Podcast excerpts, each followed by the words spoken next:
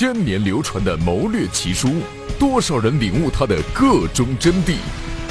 妇孺皆知的兵法经典，谁能真正的让它深入浅出？战争迷中迷重磅推出系列节目，集各路大家之所长，生动解析战争中的三十六计。金玉谈公策，借以擒劫贼；鱼蛇海间笑，羊虎逃三阁。树暗走痴故，俯空苦远客。屋梁有美诗，鸡卫连伐国。这是三十六计的记名诗，记下了这首诗，就能记住三十六计。三十六计既是民间智慧的结晶，也是中国文化的结晶。我们从三十六计的许多方面都可以看到中国文化的独特体现。钟绍义，军事科学院研究员，中国孙子兵法研究会理事，主要从事中国历代战争战略和中国军事技术史研究，著有《中国军事史》《中国古代火药火器史研究》《孙子兵法军官读本》《孙子兵法与现代战略》等著作。在这一系列中。钟教授将全面系统的为大家讲述三十六计中的韬略奥妙。在中国人的观念里，偶数六和奇数九是最重要的数字，分别是阴和阳的代表，二者又有奇妙的联系。比如六六三十六，四九也是三十六，所以像十八、三十六这些六和九的倍数，都是中国人最喜欢的。许多事物。都要凑成这个数，这也是中国文化的一个体现。今天我们就来讲吉利数字上的这一计，三十六计中的第十八计“擒贼擒王”。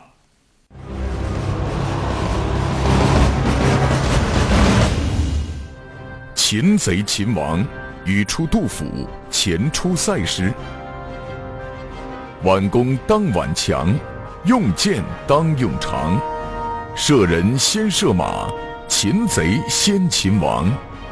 杀人亦有限，立国自有疆。苟能制亲陵，岂在多杀伤？戊真子射法时宜一书又说：“谚云：射人先射马，擒贼先擒王。”可能这些话本是民间谚语。杜甫将之采用入诗，遂成为成语而广为流传。后人多用“擒贼擒王”来比喻做事要抓住要害，抓住主要矛盾。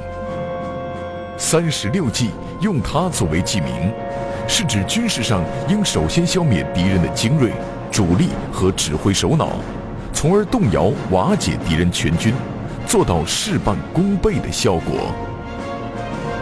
唐朝安史之乱时，安禄山气焰嚣张，连连大捷。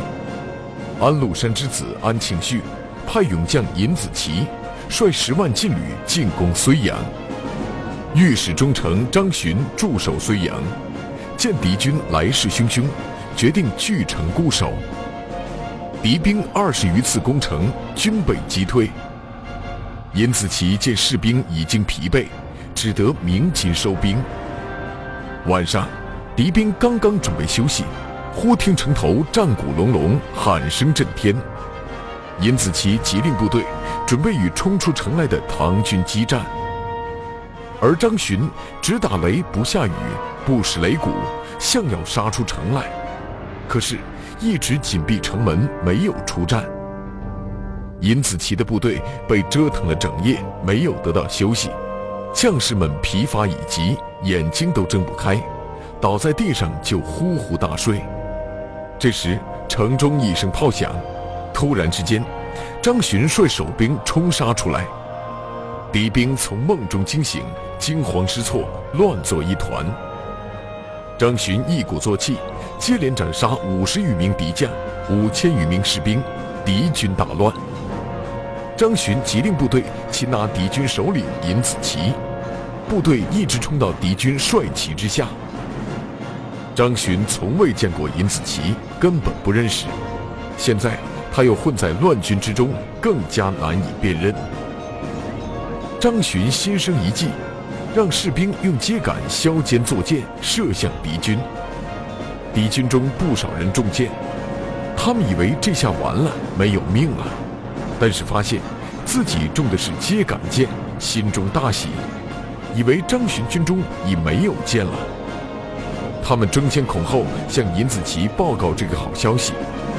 张巡见状，立刻辨认出了敌军首领尹子奇，其令神箭手部将南霁云向尹子奇放箭，正中尹子奇左眼。这回可是真箭！只见尹子奇鲜血淋漓，抱头鼠窜，仓皇逃命，敌军一片混乱，大败而逃。摧其坚，夺其魁，以解其体。龙战于野，其道穷也。这是《擒贼擒王》这一季的正文，我们对它的内容稍加分析，以便大家正确的理解。摧，意为摧毁、打垮；歼，指敌人的精锐、主力；夺，指擒获；魁，指首脑、主帅；解，即瓦解；体，原意为躯体，在这里比喻敌人全军。龙战于野，其道穷也。这句话引自《易经》。原指殷纣王牧野战败被杀之事，比喻要趁敌首领穷困之际将其擒杀。这几句话的意思是：消灭敌人的精锐，擒住敌人的首脑，从而瓦解敌人的全军。殷纣王战于牧野，说明他已自穷到困，要趁机将其擒杀。俗话说：“人无头不走，鸟无翅不飞。”又说。打蛇要打七寸，擒敌首脑，打敌要害，向来是克敌制胜的要诀。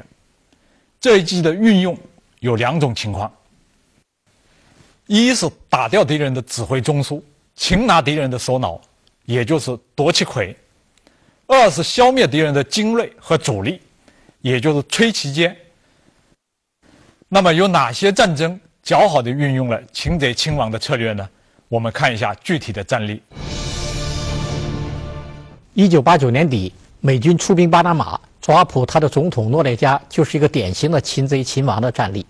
王仲春，国防大学教授，中央国家机关宣教团外交军事组副组长，先后在美国乔治城大学、大西洋理事会和瑞典欧普索拉大学做高级访问学者和高级研究员，著有《美国五角大楼核作战计划揭秘》《美国核力量与核战略》。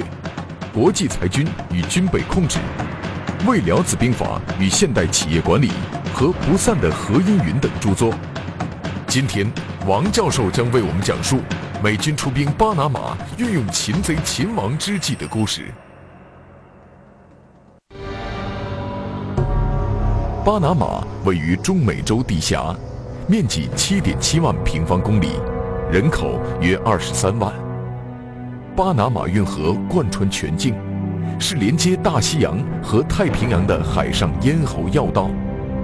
自八十年代以来，巴拿马国内政局始终动荡不定，要求美国撤出在巴拿马地区军事基地，和反对美国对巴拿马运河拥有特权的呼声不断。而美国绝不会轻易放弃在巴拿马的既得利益。也绝不能容忍一个试图维护运河主权、威胁美国利益的巴拿马政权的存在。因此，美国布什政府决心在巴拿马建立一个亲美的政权。采用军事行动呢，铲除呃以对美国利益构成威胁的巴拿马政权，最直接的办法就是抓捕时任总统诺列加。那么。以军事抓捕行动抓捕另外一个主权国家的总统，这显然是赤裸裸的违背了国际法的基本准则。为此，美国呢就制造了在巴拿马境内美国士兵遭到枪击，以及美国侨民在巴拿马境内呢遭到骚扰，以此为借口出呃为他来制造借口。同时呢，编造了这个诺列加参与毒毒品走私等等罪名，为抓捕诺列加制造舆论。出兵巴拿马，美国是蓄谋已久，而对入侵方案，美国军方更是进行了精心策划和准备。一九八九年十二月三十日午夜，美军出动陆海空和海军陆战队，共计两万四千人，利用圣诞和元旦期间的假日和午夜涨潮的有利时机，秘密而突然的登陆。而后，参战部队按照预先确定的目标和任务，编成五支特遣队，在统一指挥下，采取了多路快速推进的战法。仅用八个小时，就粉碎了巴拿马国防军有组织的抵抗。美军在地面战斗打响之前呢，首先使用 F 幺幺七隐形战斗轰炸机，对巴拿马的呃高炮阵地实施了轰炸。随后呢，他组成了五支特遣队，快速推进进入呃巴拿马境内。呃，五支特遣队都按预定方案完成了既定任务。第一支呢，被称为“尖刀特遣队”。它的任务是一举夺占了巴拿马的国防军司令部，瘫痪了他的指挥系统。这个特遣队中的海豹小分队兵分两路，一路呢以迅雷不及掩耳的战术动作摧毁了呃诺列加私人机场上的私人专机，另一路呢击退了他的卫队，并把他的私人这个船艇呢炸毁，从海上和空中切断了诺列加逃往海外的退路。第二支呢是红色特遣队，它以低空伞降的方式，充分利用了 F 幺幺七战斗轰炸机的轰炸效果，一举夺占了巴拿马城东的国际机场，控制了这个机场，同时呢，呃，击溃了巴拿马的航空队。第三支呢是太平洋特遣队，这支特遣队呢是以运输机伞降的方式，也是降落在这个机场，与先期的红色特遣队呢相配合。击退了巴军的反击。第四支是大西洋特遣队，这支特遣队在巴拿马北部登陆，一举击溃了科隆城的守军，夺占了科隆城。科隆是巴拿马的第二大城市。大西洋特遣队呢，同时控制了巴拿马运河的北部。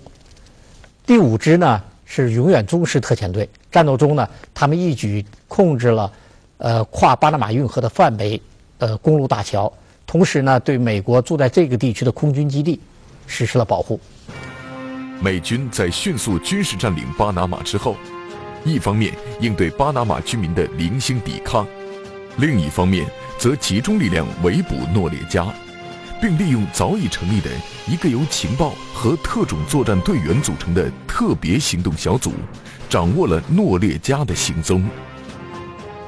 战斗打响以后。诺列加总统呢自知出逃无路，就迅速躲进了梵蒂冈驻巴拿马的大使馆。但是美军呢根本不顾呃国际法的准则，呃立刻围困了梵蒂冈驻巴拿马的大使馆，并不断的向馆内实施射击。在美军的高压和围困之下，最终诺列加不得不走出大使馆，呃被美军押进了美国的监狱。当天晚上午夜时分，恩达拉在美军基地宣誓就任巴拿马总统。随即，美国对外宣称，此次军事行动是为了保护美在巴的利益和侨民安全，符合国际法。美国的这一表态引起世界舆论一片哗然，纷纷表示谴责。于是，在世界舆论的谴责压力下，至一九九零年二月。美国撤走了大部入侵美军。在这场以大欺小的入侵战中，美军仅伤亡三百五十七人，被击毁战斗直升机一架，被击伤运输机十四架。巴军伤亡和被俘三千四百零六人，平民伤亡两千多人，造成百亿美元以上的损失。最终，美国终于如愿所偿。铲除了诺列加这个与美国作对的他国总统，在巴拿马建立了一个满意的亲美政权。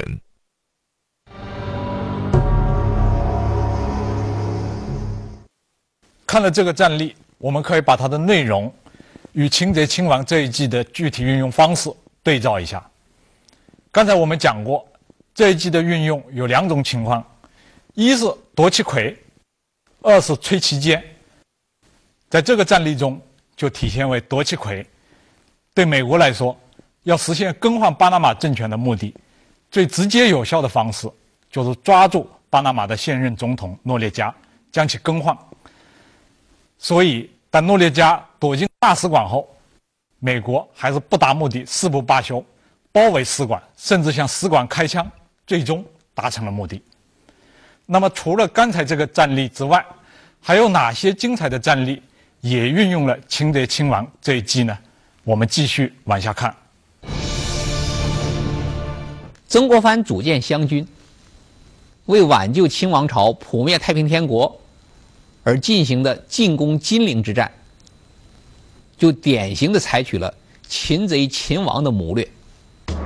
徐燕，国防大学教授，中国军事科学学会历史分会副秘书长，全军优秀教师，在国内外出版过十几部军事历史和军事思想方面的专著，曾获得过全军科研一等奖。解放军图书奖。今天，徐教授将为我们讲述曾国藩建立湘军、擒贼擒王、强攻金陵的故事。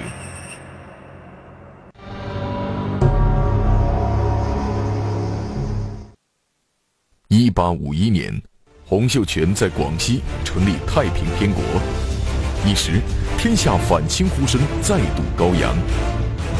太平军。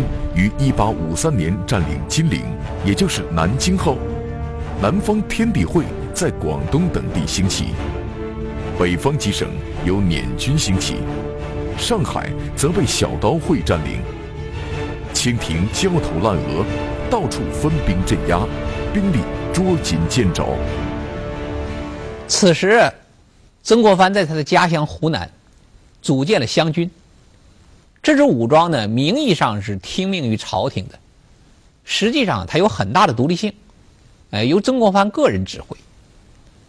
曾国藩当时分析了全国形势，感到各地这个作乱的乱党很多，但是呢，真正具有威胁性的，那还是这个太平天国，因为他认为像什么捻军了、天地会了，这些都是流贼，无远志。而太平天国呢，是窃号之贼。什么叫窃号之贼呢？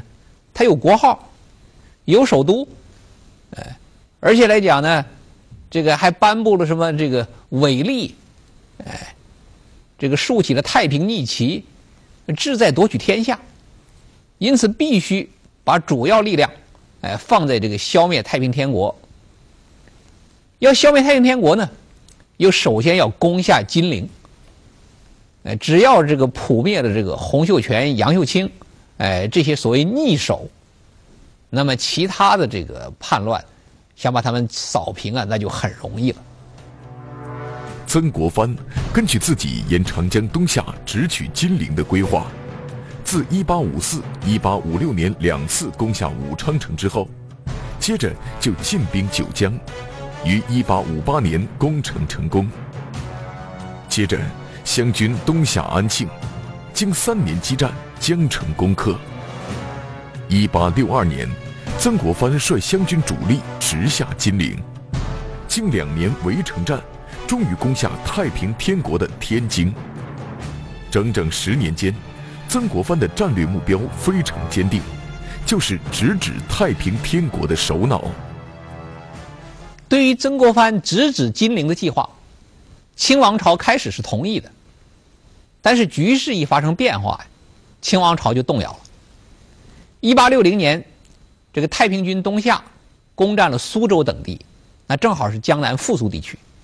清王朝马上就震惊了，立即命令曾国藩的湘军停止进攻安庆，呃，赶快调兵去增援这个苏南和上海一线。呃，但是这个曾国藩不同意，呃，坚持要攻下安庆，呃，然后顺着长江直下金陵。一八六一年年末，这个太平军又攻下了浙江省会杭州，那这一下子，这个江南富庶地区都落到太平军手里了。这个时候，清王朝又一次下令，哎，湘军主力啊，一定要东下，哎，到江浙一带，哎，夺回江浙。但是曾国藩、曾国荃兄弟二人，哎，却不听朝廷命令。哎，他们坚持认为，金陵为贼之根本，哎，不能够分散兵力，哎，就要直捣这个太平天国的老巢。为什么呢？这个曾国藩分析的很对，认为洪秀全已经过惯了这个在金陵城内享乐的生活，只要一攻金陵，哎，就会牵动其他地区。哎，曾国藩这次确实真是算得很准。说一八六二年湘军一进攻这个太平天国的首都金陵，哎，太平天国成为天津了。这个洪秀全果然从各地调兵来保守这个他自己的首都。到了这个一八六四年，这个天津已经被围，完全没有希望了。这个洪秀全还舍不得，哎，他这个首都这块享乐之地，拒绝了这个李秀成让城别走的主张，那么坐以待毙。最后呢，这个曾国藩就攻占了金陵，完成了他这个擒贼擒王的计划。一八六四年夏，洪秀全自杀和湘军攻破金陵，确实如曾国藩预料的那样，对太平军和全国反清武装是致命的打击。长江南北的几十万太平军，或投降，或溃散，或被屠杀，在一两年内基本覆没。分散在其他地区的捻军等武装也接着被剿灭。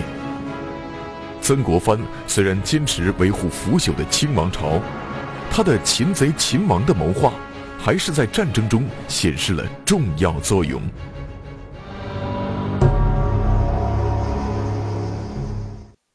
看完了这一个战例，我们再把它的内容与擒贼擒王这一季的运用方法对照一下，以加深理解。刚才我们讲过。擒贼擒王有两种运用方式，一是夺其魁，二是摧其坚。在这个战例中，曾国藩始终把攻克金陵作为首要战略目标。金陵既是太平天国的首脑中枢，也是太平天国的核心堡垒。攻克了金陵，太平天国就群龙无首，全军就受就会受到极大的震动。所以，这既是摧其坚，也是夺其魁。那么看完上面两个战例，观众对于擒贼擒王这一计已经有了一定的了解。可能有一些观众还有一些疑问，为此我们开设了一个互动环节，专门回答观众的提问。下面就是互动区里观众提出来的一个问题：摧其坚，先打敌人的精锐和主力，等于先啃硬骨头。如果啃不动怎么办？这是一个不能不考虑的问题。实际上，任何一种计谋的运用都有其前提和条件，而不是绝对的。在有的时候，打敌精锐和主力能够起到动摇敌全军的作用；在有的时候，非但打不了敌人的精锐和主力，甚至还要尽量避免与他遭遇。这受到多方面因素的影响，需要根据具体情况进行具体分析。但有一点是可以肯定的，即自身实力是一个决定性的因素。也就是说，你起码要有打敌精锐和主力的能力，然后再看天时地利等其他条件是不是成熟，作战时机是不是成熟等等。这个问题也提醒我们，学习兵法千万不能把兵法教条化，运用兵法一定要结合实际。从实际出发，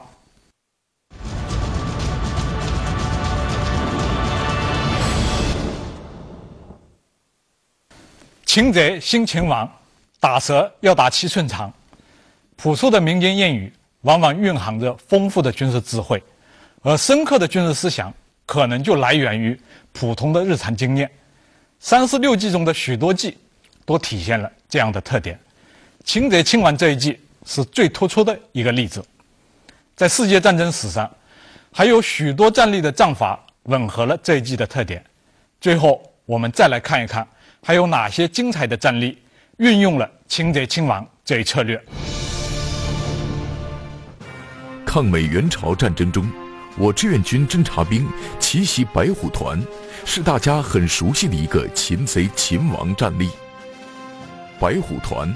是南朝鲜李承晚集团的首都师第一团，是全部美式装备的精锐，驻地险要，防御体系复杂坚固。志愿军第二零三师接受了消灭白虎团的任务后，周密筹划，决定由六零七团侦察排组成一个化妆袭击班，担当穿插营的尖刀，与主力发起总攻的同时，趁势插入敌后。以化妆袭击手段直取白虎团团部，为主力部队全歼白虎团创造有利条件。由侦察排副排长杨玉才率领，共十二名同志组成的袭击班，身着李承晚部队的军装，机智勇敢地闯关过卡，直插敌心脏，一举捣毁了敌团部，使白虎团各部队失去集中统一指挥，很快被我军全歼。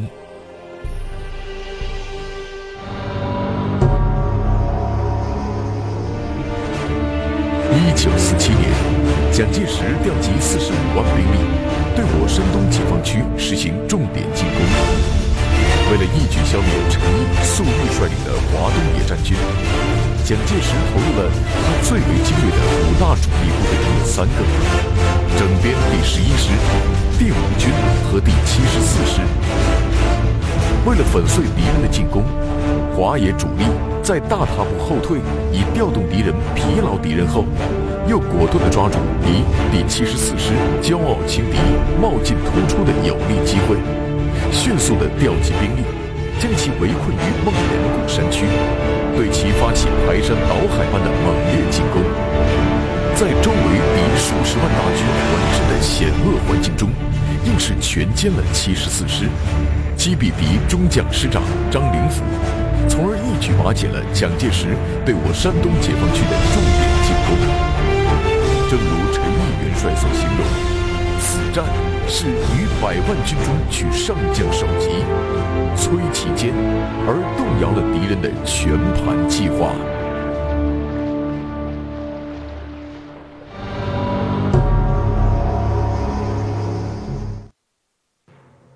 一九三九年四月二十九日。是日本的天长节，即天皇的生日。在一九三八年的天长节那天，中国空军在武汉保卫战中一举击落二十一架日本飞机，沉重打击了日寇的侵略气焰。这天，日军为讨天皇欢心，再次派出七架战斗机偷袭陕西南郑机场。为了避免再次上演天长节的噩梦。日军派出了有“编队之王”之称的飞行小组，由外村一雄中尉亲自带队。擅长编队的外村，是日本空军大力鼓吹的一个英雄。在外村的率领下，日机悄悄地飞越了大巴山屏障，然后降下飞行高度，编成规范整齐的攻击阵型，迅速朝南郑扑来。中国空军闻讯后。立即命令第二十九中队中队长马国联率领六架战斗机升空迎敌。很快，马国联就在三千米高空发现了敌机，并果断下达了攻击命令。机智勇敢的马国联明白擒贼擒王的道理，他驾机朝日本的长机猛扑过去。正一心搜索攻击目标的外村，全然没有注意到自己的厄运，还没等回过味儿来。他的座机就冒着黑烟向地面追去，其余飞机见状，纷纷掉头准备逃窜，但最终还是有两名日寇连同他们的战机，为这位声名显赫的编队之王去陪葬了。马国联的这一擒贼擒王的空中战术，就此成为与敌方飞行编队作战的成功范例。